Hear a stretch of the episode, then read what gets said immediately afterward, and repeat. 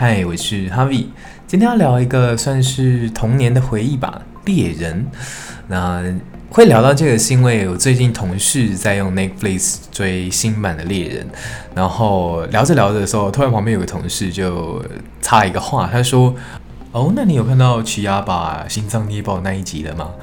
然后在追剧的那同事就啊啊啊，我不要听，我不要听，他他还没看到，然后他就被爆雷了。然 后后来隔天上班的时候，他一看到那个同事，就立刻就揍他，就说：“我看到那一集了，你把我的惊喜感都都破坏殆尽。”我在旁边听了，我就觉得很好笑。然后因为他看的是新版的猎人嘛，在我小时候我看的是旧版的猎人，在剧情上两个其实。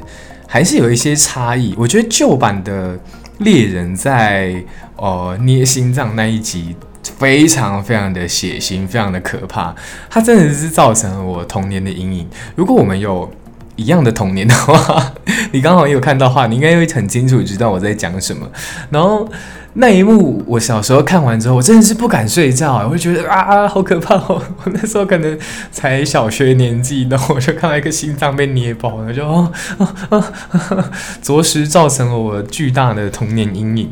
小时候还有一部卡通是那个 Cartoon Network 里面的胆小狗英雄，我小时候超怕看那个，我看了我真的会 做噩梦的那一种，就它的配色或者是它的。